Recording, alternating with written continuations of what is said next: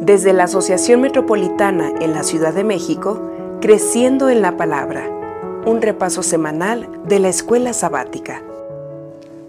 Hola, ¿qué tal estimados hermanos y estimados amigos que nos acompañan para el repaso de la lección de Escuela Sabática cada semana? Nos sentimos muy felices de que nuevamente nos podamos encontrar para tener un repaso tan interesante de la lección de Escuela Sabática. En esta ocasión estudiaremos la lección número 4, misericordia, justicia en salmos y proverbios.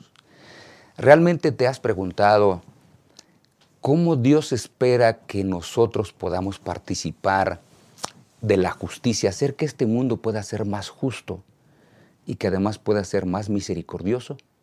Bueno, durante esta semana veremos algunos salmos y algunos proverbios que sin duda alguna nos ayudarán para entender que Dios espera que la iglesia, su iglesia, su pueblo, pueda manifestar más misericordia, pueda manifestar más apertura hacia la justicia y que de un momento a otro podamos impactar el lugar donde la iglesia se encuentra, la sociedad donde la iglesia se mueve y sobre todo podamos impactar el mundo. Quédate con nosotros, te aseguro que será un buen repaso de la lección de Escuela Sabática. Esta semana estudiaremos la lección 4 misericordia y justicia en Salmos y en Proverbios. Hola, ¿qué tal? Regresamos con ustedes para continuar con nuestra lección de escuela sabática número 4, que dijimos es muy interesante, misericordia y justicia en Salmos y Proverbios. Y antes de continuar con el repaso de la lección, queremos darle la bienvenida a quienes nos acompañan en esta hora, Pastor Alejandro Medina, quien es uno de los... Eh, líderes de nuestra iglesia en lo que tiene que ver con publicaciones, vicepresidente editorial justamente de nuestra casa publicadora aquí en México. Gracias, pastor. Gracias, amigos que nos, que nos ven en este día. Un placer saludarlos a todos para estudiar esta lección. También está con nosotros quien es de casa, el pastor Abraham Ramírez Méndez, quien es uno de los pastores de este campo de la Asociación Metropolitana. Pastor, bienvenido. Gracias, pastor pues vamos a ver qué nos dicen los salmos y los proverbios en cuanto a la justicia y la misericordia de Dios. Sí, va, a ser una lección muy interesante. Y hermanos, para que podamos seguir el repaso de la lección, hemos, como siempre, dividido nuestra lección en tres, en tres espacios muy interesantes. El primero tiene que ver con la parte del domingo y lunes, que le hemos titulado Espera, Dios es justo. La segunda parte tiene que, tiene que ver con la sección del el martes, gobernando con justicia. Y esto tiene que ver con todos aquellos que a veces tenemos la oportunidad de dirigir algo, bueno, hay que hacerlo de esa manera. Y finalmente la parte del miércoles y del jueves tiene que ver con la misericordia práctica. Así que esos son los tres puntos que nosotros estaremos viendo durante este repaso de la lección. Para poder iniciarlo, ¿qué te parece si nos acompañas en la oración? Buen Dios y Padre, gracias porque siempre nos has cuidado. Ayúdanos para poder entender el mensaje que tienes para toda tu iglesia en esta ocasión. Que podamos comprender tu bondad, tu misericordia. Y sobre todas las cosas, Señor, que podamos ser capaces de, con tu ayuda, ser justos como tú lo deseas. Te lo rogamos en el nombre de Jesús. Amén. Muy bien, Pastor Medina, tenemos una lección muy interesante porque los salmos hablan de muchas temáticas Y salmos diferentes. Pero esta vez estaremos viendo los salmos en esos, en esos cantos que a veces eh, los oprimidos eh, levantan y que, y que los entonan con el deseo vehemente de que Dios intervenga. La expresión poética, la expresión artística, es una de las mejores formas de transmitir el, alma humana, el interior humano, las profundidades del corazón humano. Alguna vez en una clase de poesía, una maestra me dijo que la poesía era una de las formas más exactas de entender la realidad humana. Es decir, una de las formas de asimilar y comprender qué es el ser humano, porque eh, de alguna manera nos tenemos que expresar nosotros, todos los, seres humanos expresamos, y la música, la poesía, pues es el clamor de una sociedad. Si nosotros queremos entender una sociedad hay que escuchar la música que, que canta la gente, ¿no? Los, cantos, la música es el reflejo de el estado de ánimo a lo largo de la historia. Y en el caso de los, de, de los salmos, y el tema que nos, nos atrae en esta hora, el tema de la, de la, justicia y la injusticia es un tema que pues es, es tremendo, ¿no? Porque a todos nos ha pasado algo malo.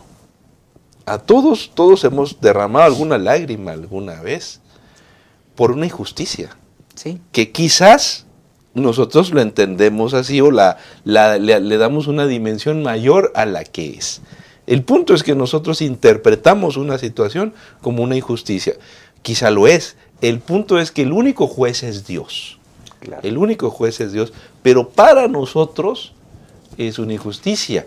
Y evidentemente que hay situaciones muy, eh, muy evidentes, muy claras, en las que la mano de los impíos, de la gente malvada, a veces eh, se carga sobre los hijos de Dios. Y entonces, ¿qué hace uno? Clamar y preguntar, oye Señor, ¿dónde estás? Y el libro de los Salmos es un libro en que en varias ocasiones, en diversas ocasiones, se pregunta eh, eh, los, alguno de los autores de los Salmos, eh, ¿dónde está el Señor? ¿Por, ¿Por, qué me está pasando esto? Claro. ¿Qué, qué, qué me sucede o qué sucede? ¿Por qué me sucede esta injusticia?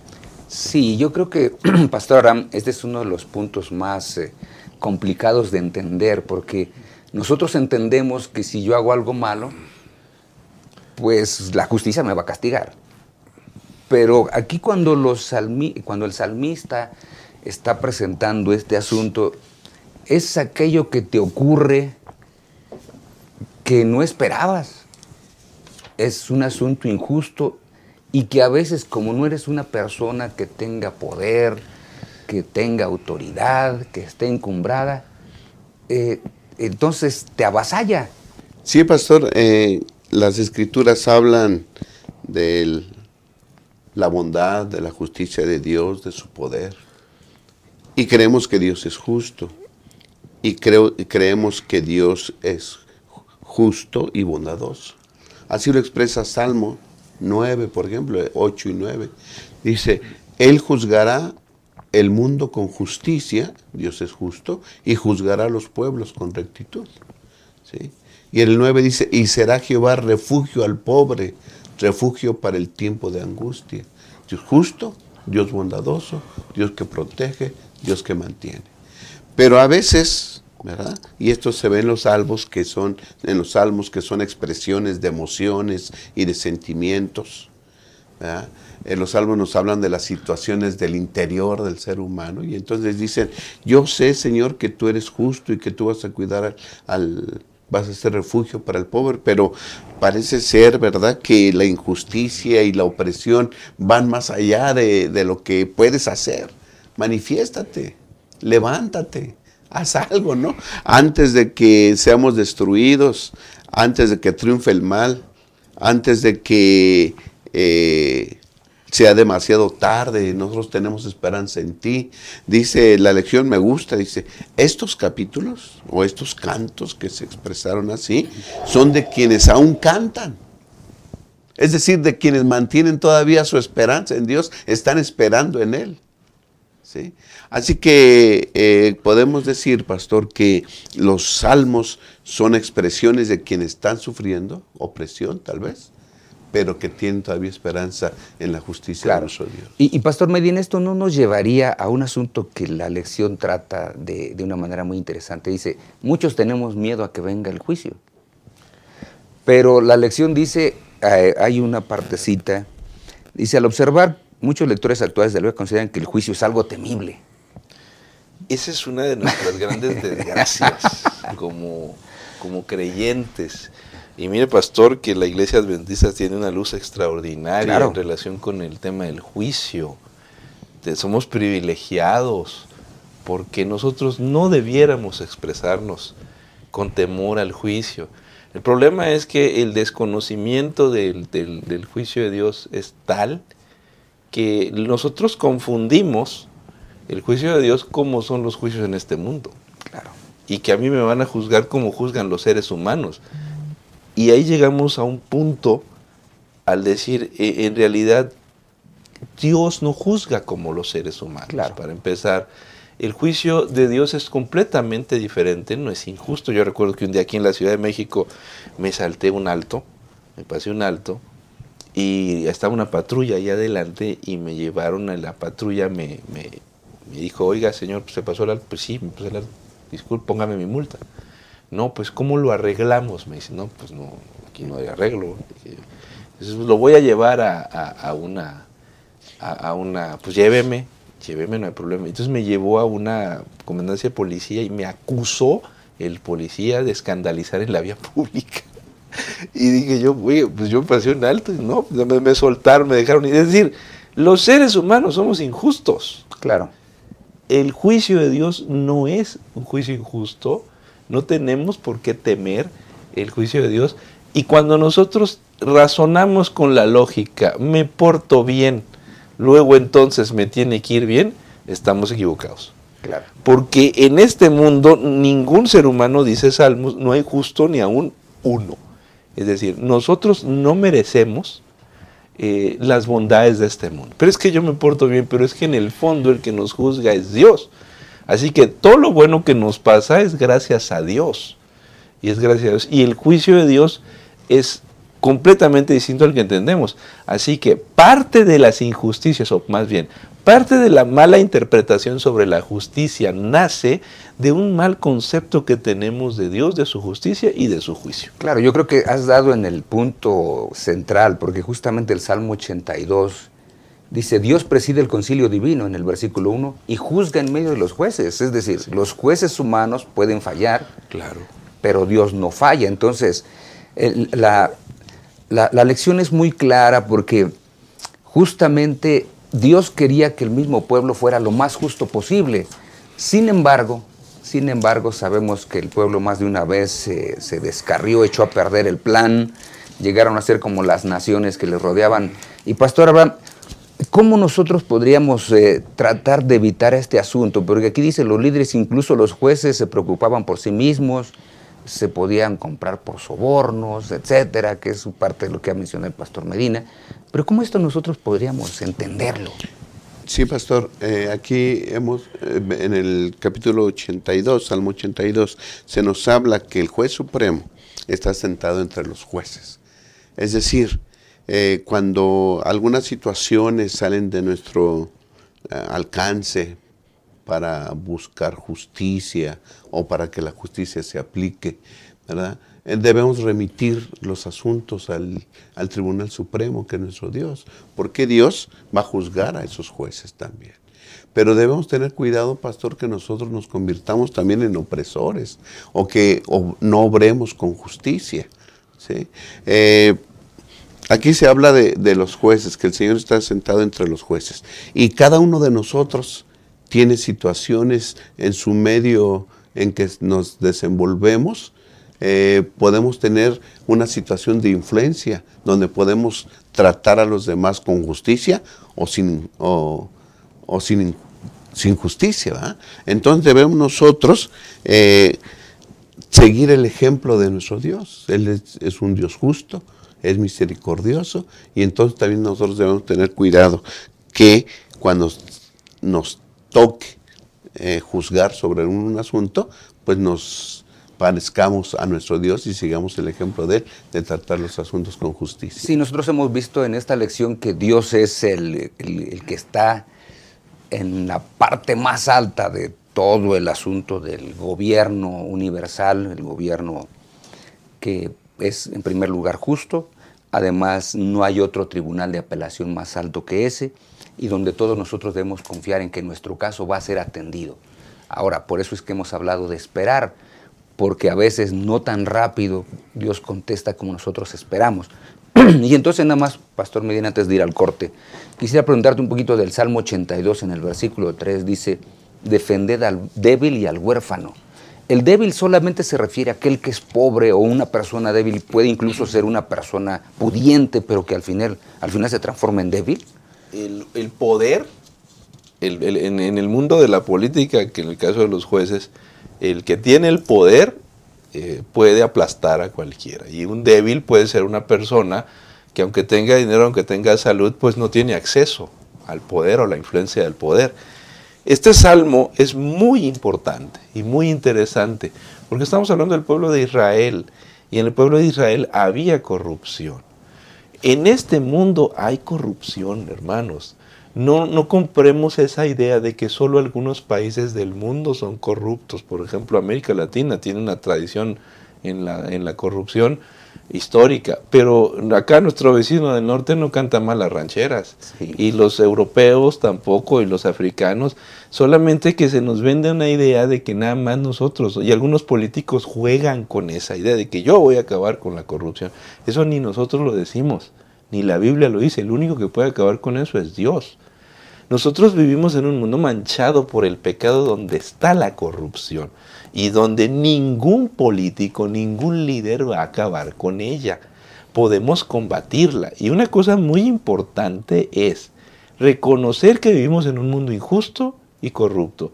Sin embargo, no tenemos por qué participar de la corrupción ni tampoco quedarnos callados y decir, pues es que así somos nosotros, es que así es nuestra cultura y es que así tenemos que vivir y así tenemos que hacer. De ninguna manera, de ninguna manera. La gente que nos dirige no tiene el derecho de vivir eh, eh, bajo los eh, parámetros de la corrupción.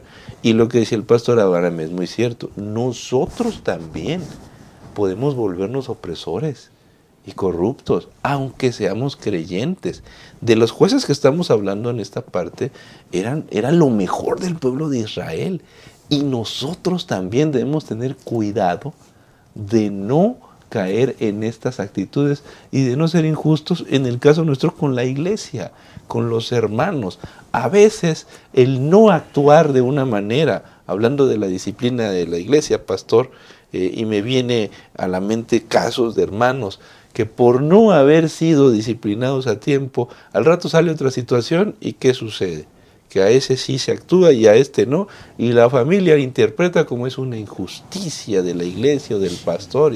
Es decir, nuestros descuidos como, como líderes sí pueden afectar a la iglesia a corto y largo plazo. Sí, yo creo que esta sección la podríamos terminar con el, la podríamos concluir con el último versículo del Salmo número 82, levántate Dios, Juzga la tierra porque tú eres el dueño de todas las naciones. Y ojalá todos anhelemos el juicio, confiando desde luego en que estamos escondidos bajo el manto de justicia de nuestro Señor Jesucristo.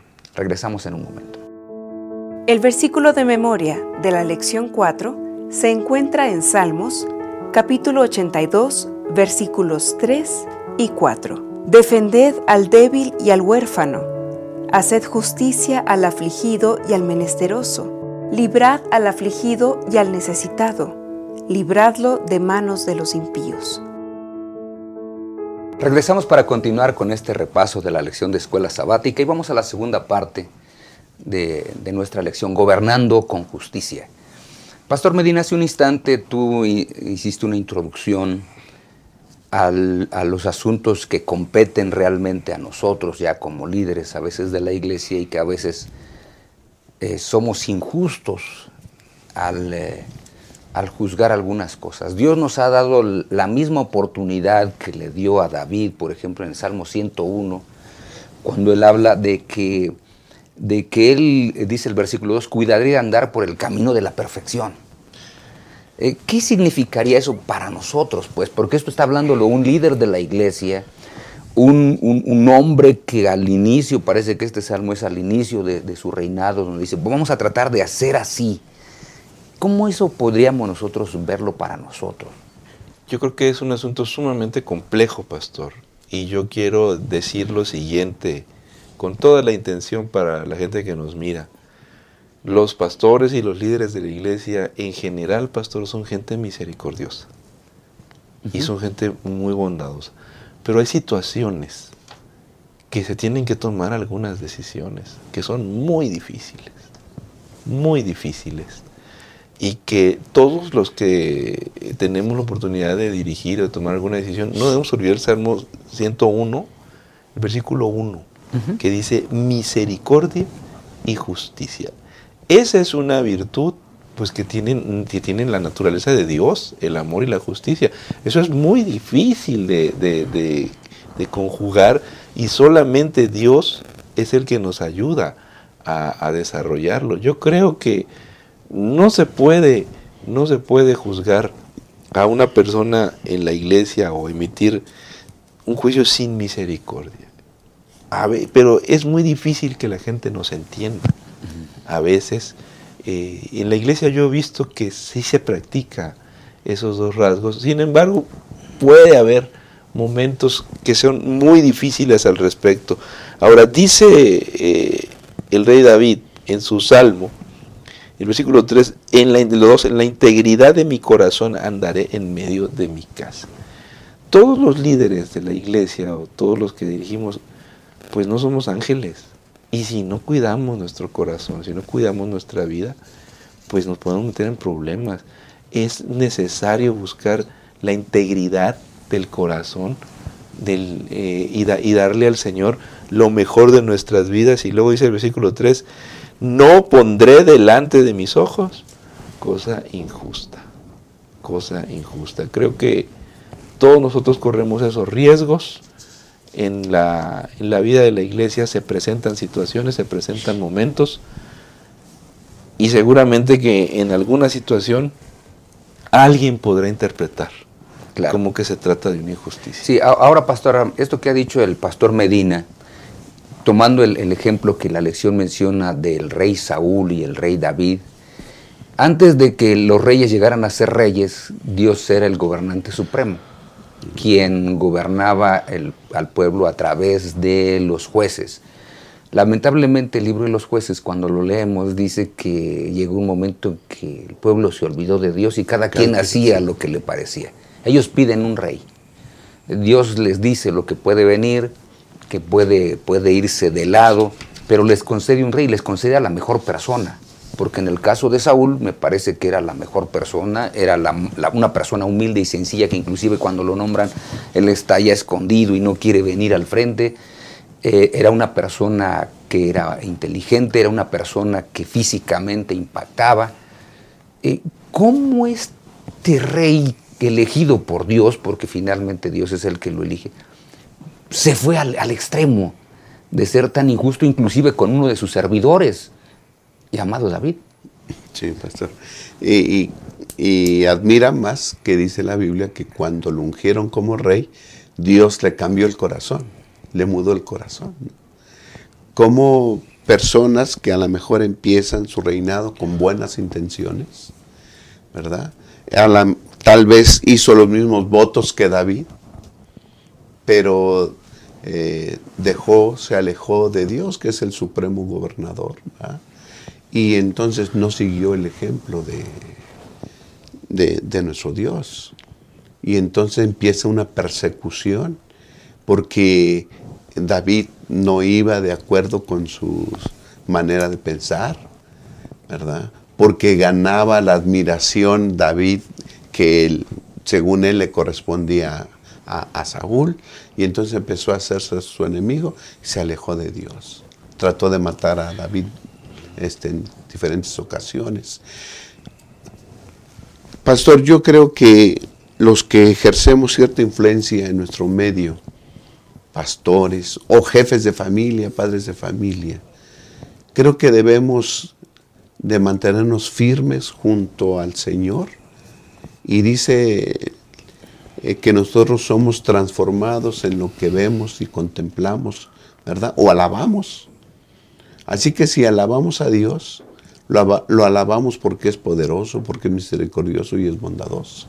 Y en el momento en que lo alabamos, entonces también nosotros somos transformados a la imagen de Él.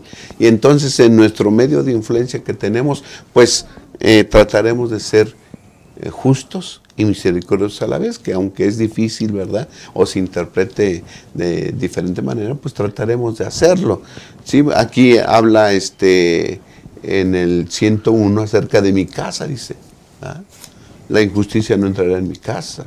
otro de los consejos o de las cosas que él dice, me rodearé de gente también santa, de los que tienen los mismos pensamientos de justicia y de verdad, de misericordia, me rodearé de ellos, escucharé sus consejos. Eh, pastor, yo creo que el, eh, el ejemplo supremo lo tenemos. Si seguimos lo que hizo nuestro Dios o lo que hacía nuestro Dios, las tendencias de nuestro Dios, yo creo que en nuestro medio de influencia haremos lo mejor posible. Ahora, Pastor Medina, fíjate que hay un asunto que es interesante porque David sufre por lo que Saúl le quiere hacer, pero tenemos aquí un asunto, nunca se revela. Ese es un tema muy, muy fuerte. Bueno, es que, es que lo, lo tenemos aquí. Nunca se revela. Yo, ¿no? yo, este, yo quiero decir que a los latinoamericanos, el, tema de la autoridad, es irremediable pensar en el autoritarismo. Y los latinoamericanos tenemos una historia con el autoritarismo.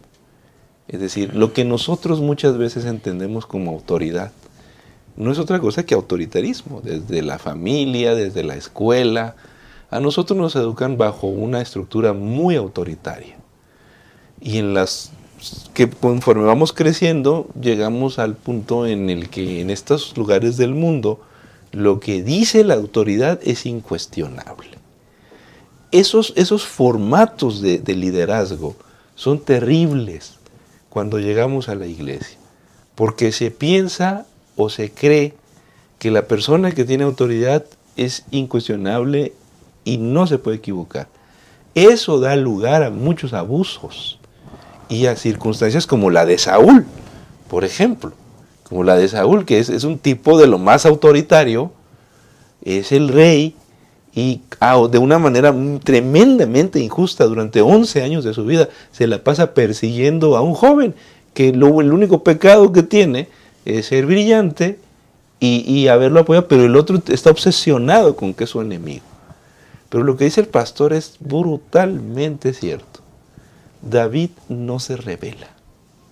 Nosotros seguramente, mis hermanos, hemos visto más de una injusticia, pero de este relato y esta reflexión de la lección es muy importante recordar que nosotros no estamos para ser caudillos de la justicia ni tampoco para empezar revoluciones en el nombre de una, de, una, en contra de un acto injusto.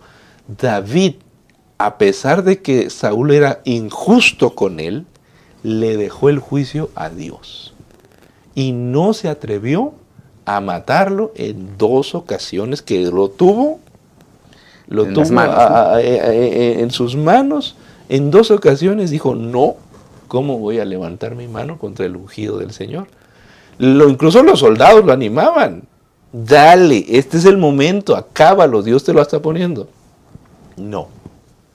Seguramente más de uno de nosotros tiene argumentos para golpear a uno que otro dirigente, a uno que otro líder, y puede hacerlo, pero mire que Dios tiene su momento y su lugar. Y Dios va a poner en su lugar. A mí me ha tocado, mis hermanos, mi pastor, me ha tocado ver gente injusta. En algún momento un compañero pastor dije, pero yo me llené de rabia porque el hombre había sido injusto y había causado mucho daño a la iglesia y aparentemente en ese momento no se le hizo nada. Pero al poco tiempo que la situación pasó, el Señor actuó y a él lo hicieron a un lado y fue retirado del ministerio no olvidemos que esta obra es de Dios. Claro. Sí, yo, yo, creo que esa es una de las partes que se nos olvida. Y me parece, Pastor Ram, que, que también a veces como líderes podemos empezar bien. David, eh, Saúl empezó bien, David empezó bien. Y como decía hace un, hace un instante, parece que con la desconexión del cielo, a veces la gente puede convertirse en, en, en un injusto, como fue el caso también de David porque con el con uno de sus colaboradores hace lo mismo, hace lo mismo con uno de sus Saúl lo hizo con su colaborador, con, su colaborador y él lo hace también con su colaborador. Sí, pastor, este yo creo que en muchas ocasiones, como lo hizo David, nuestro caso debemos remitirlo a, a nuestro Dios. ¿no? Así es. y esperar que Dios actúe. Si vemos injusticias, ¿verdad? En las, no es quedarnos callados, pero sí remitir el juicio a nuestro Dios. ¿Sí? Si vemos a alguien, a un líder eso como comentaba el pastor, Dios no, no, no, nos necesita a nosotros para estarlo quitando. Dios cuida a su iglesia y cuando ve eso, Él, él se encarga.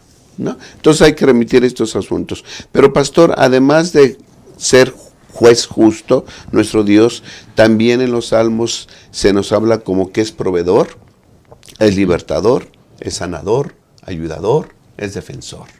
¿sí? Y nosotros también hemos de cuidarnos de no ser injustos, ya lo hemos dicho, pero también hemos de cuidar que nosotros, en nuestro medio de, influencia, podemos unirnos al Señor en estas cosas. Eh, buscar eh, ser ayudadores, sanadores, proveedores. Es decir, no hemos de olvidar a las personas que tienen menos recursos, a las personas olvidadas, y entonces nosotros nos pareceremos y nos uniremos al Señor al, hacer, al cuidar a este tipo de personas. Sí, me parece que una de las maneras de, de poder ser personas que gobiernen con justicia es observar a todas las personas exactamente de la misma manera, todos como hijos de Dios.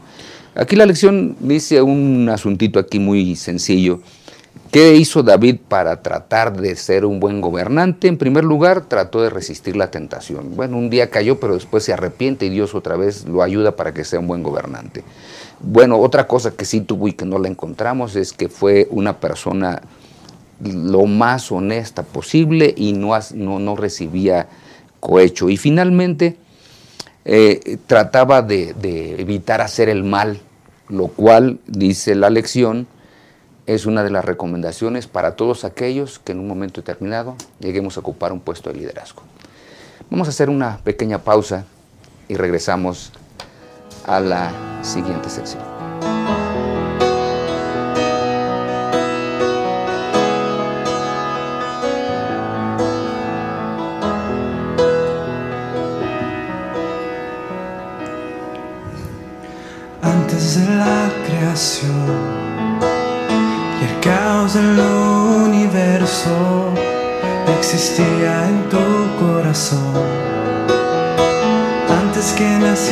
Sol, formaste de polvo mi vida, mi alma por ti fue elegida. Vengo con manos vacías, pues yo quiero ser tu vasija y yo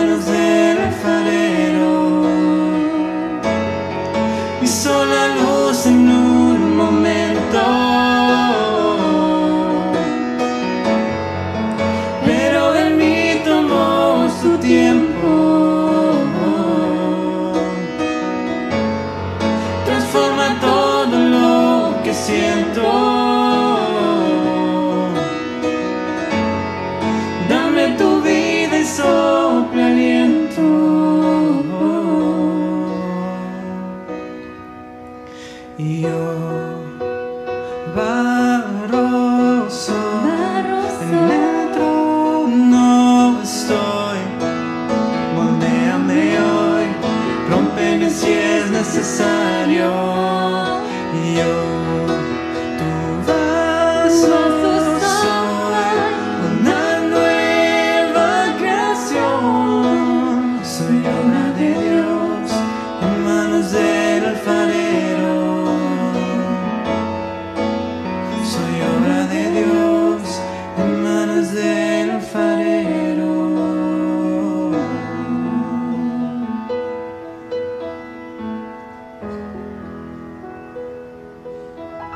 Regresamos con ustedes para ir con el último segmento de nuestra lección de escuela sabática, que ha estado muy interesante, gracias a los dos colegas que nos están acompañando aquí.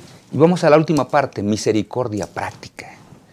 Recuerden, hermanos, que es eh, muy simple a veces el creer muchas cosas de las cuales nos enteramos y a veces eh, simplemente las mencionamos sin verificar si eso no es cierto y a veces incluso hasta le magnificamos el asunto. Por eso, Pastor Medina,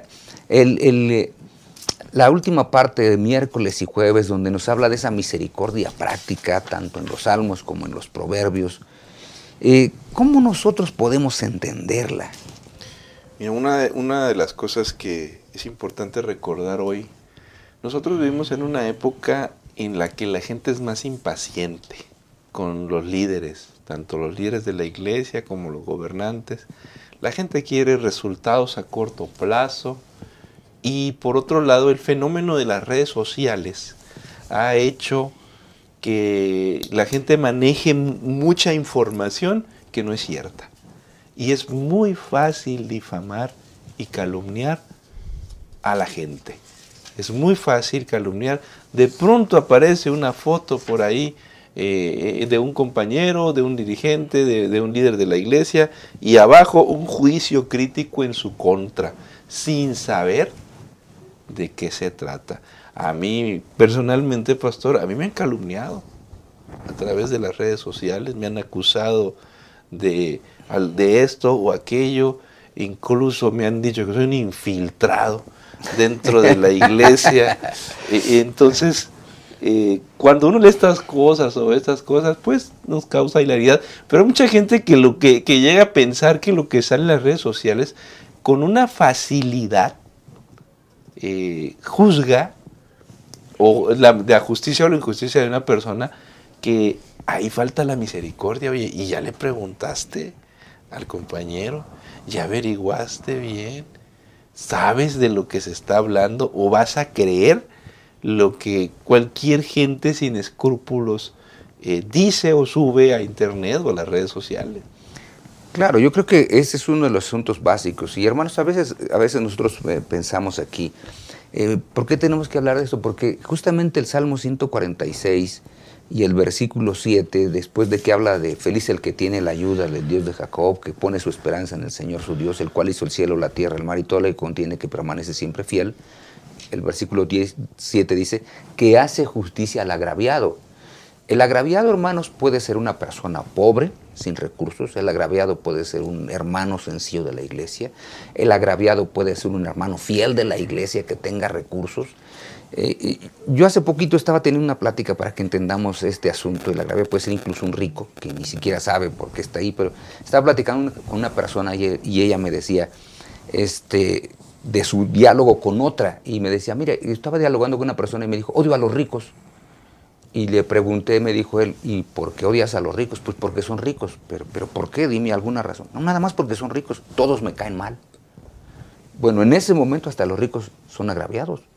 Y por eso dice la Escritura, Dios hace justicia. Ahora en la iglesia, pastor, nosotros tenemos que ser capaces de cambiar nuestra visión, de tener una visión un poco diferente, ayudando a, las personas necesitadas, porque finalmente es la misericordia práctica, lo que hacemos con, con quienes nos rodean. Sí, pastor, ya hemos dicho que este mundo está lleno de injusticias, ¿verdad? Y situaciones que pues a veces escapan de nuestras de nuestro dominio eh, por diversas circunstancias y malas decisiones, ¿verdad?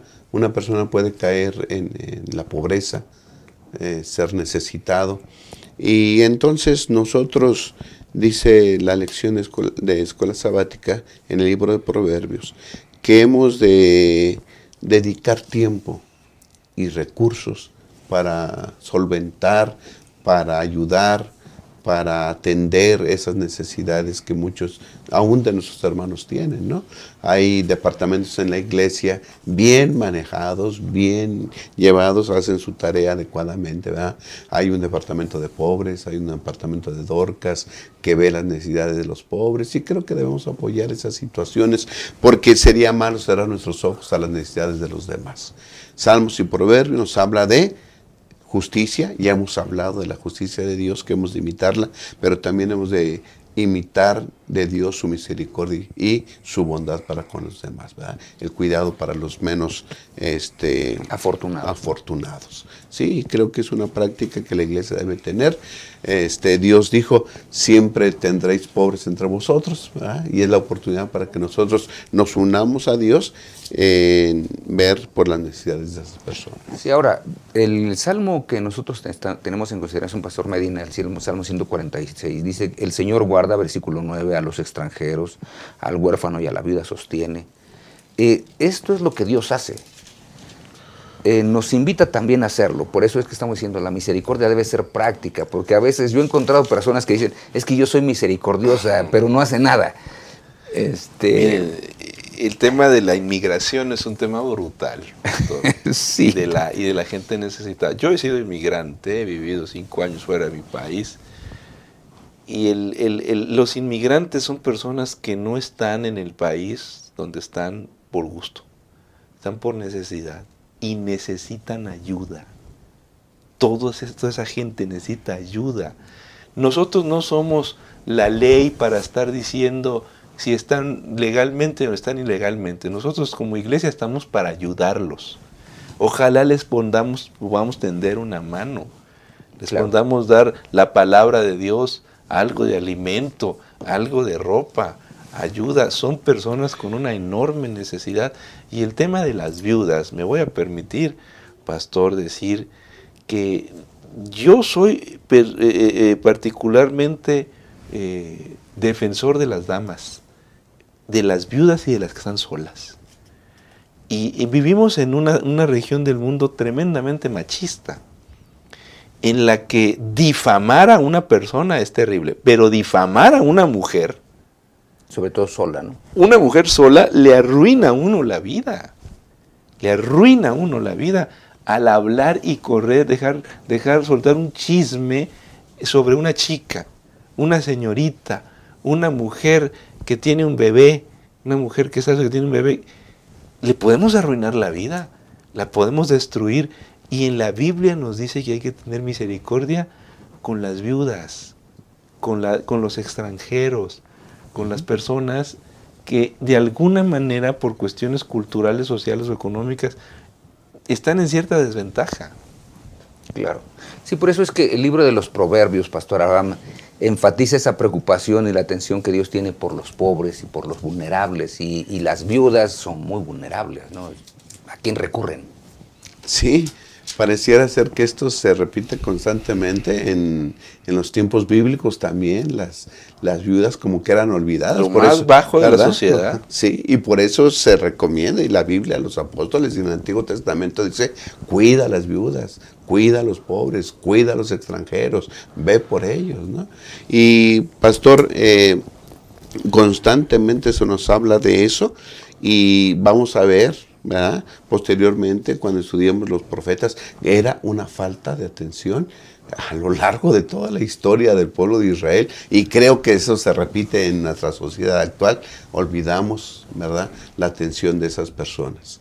Creo que como cristianos y seguidores de, Cristo, pues debemos poner atención en estas cosas. Yo quisiera solamente, pastor, si me permite, este, el tema de la misericordia. Yo quiero decir, estamos ahora viviendo cuestiones políticas en relación con la inmigración. Y yo he escuchado hermanos de la iglesia hablar de una manera brutal en contra de la gente esta que, está en enorme necesidad, los inmigrantes, la gente que, busca mejores oportunidades. Yo quiero decirles, mis queridos hermanos, que eh, nosotros tenemos la injusticia en el corazón y tenemos la, la, semilla del pecado. No alimentemos la discriminación. no alimentemos el racismo. Todos tenemos racismo en el corazón porque es fruto del pecado, pero no lo alimente. No lo alimente. Es mejor alimentar la, la misericordia, como dice la lección, practicar la misericordia. Eso nos hace mejores personas, mejores seres humanos, más, más, más sensibles a la, a la, necesidad. Yo prefiero estar del lado de la misericordia que del lado a veces de una ley tajante que dice, es que este no puede estar aquí.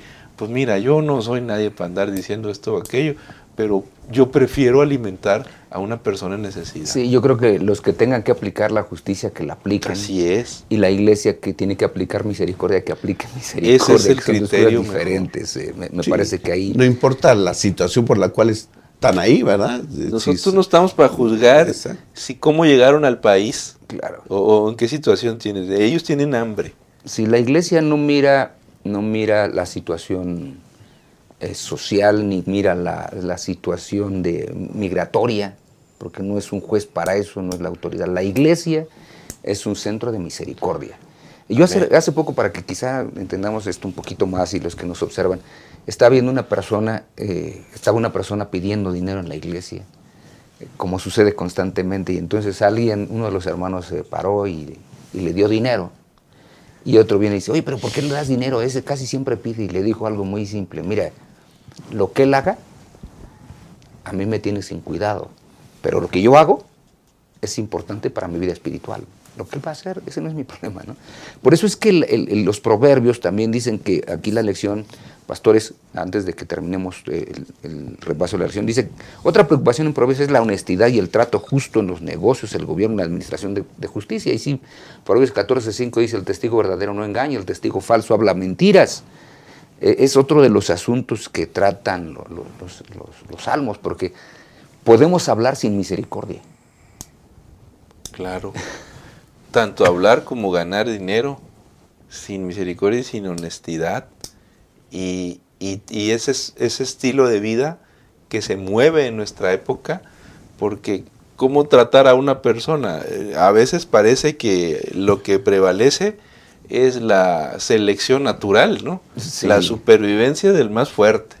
Y si no me pisan, lo, lo, si no piso, me pisan. Y aquí tengo que ser más fuerte. Eso no es cristiano. Eso no es cristiano. Nosotros tenemos que aprender a ser bondadosos, corteses, respetuosos con la gente. No, pero mira, van a abusar de ti. Pues no. Eh, si, aparentemente pierdo una o dos oportunidades, al final el Señor nos recompensará de una mejor manera. Y el tema de la honestidad que dice Proverbios 16.8 en la nueva versión internacional, más vale tener poco con justicia que ganar mucho con injusticia. Queridos hermanos, no mordamos el anzuelo de las ganancias deshonestas. Oye, Pastor Aram. Sí, Pastor, este, dice el libro de Proverbios eh, que el que practica la misericordia con el pobre honra a Dios. Y el que dice a Jehová empresta o presta al que da al pobre. ¿no? Y el que va a pagar es Dios. Nosotros este, le damos al pobre y dice, el que le da al pobre es presta a Dios. ¿Y quién va a pagar? Pues Dios. Dios va a bendecir, Dios va a dar, ¿verdad? Este, pongamos, cumplamos con nuestra con nuestra obligación. Sigamos el ejemplo de Dios, que es justo y misericordioso, y apoyemos a los que tienen. Sí, Dios espera que seamos realmente conocidos como iglesias misericordiosas, por quienes estamos dentro, por quienes llegan y por la sociedad donde nos movemos. Eh, Pastor Medina, tu último comentario para cerrar. Hermanos, más misericordia para tratar entre nosotros, más amor, más eh, consideración, antes de juzgar, poco de más amor y no espíritu de venganza. Dejemos que el Señor dé a cada uno lo que le corresponde, que es el juez que lo va a hacer. Pastor Abraham. Sí, pastor, creo que como David al inicio de su reinado podemos hacer votos, ¿verdad? De que seguiremos el ejemplo de nuestro Dios, de ser justos y misericordiosos. Y que Dios nos dé la capacidad para hacerlo. Y hermanos, si algún día nosotros hicimos el voto de, David de ser justos y misericordiosos y por X situación fallamos. recordemos que podemos nosotros otra vez reencontrarnos con el Señor para ser misericordiosos y justos. Si estamos en algún puesto de liderazgo, hagámoslo con justicia para la honra y la gloria de Dios. Manifestemos misericordia porque sin duda alguna eso transformará a la iglesia, transformará nuestra sociedad y sin duda alguna nos acercará más a nuestro Señor y Salvador Jesucristo. Nos vemos en la próxima. Visítanos en facebook.com diagonal IASD Metropolitana y en youtube.com diagonal IASD Metropolitana.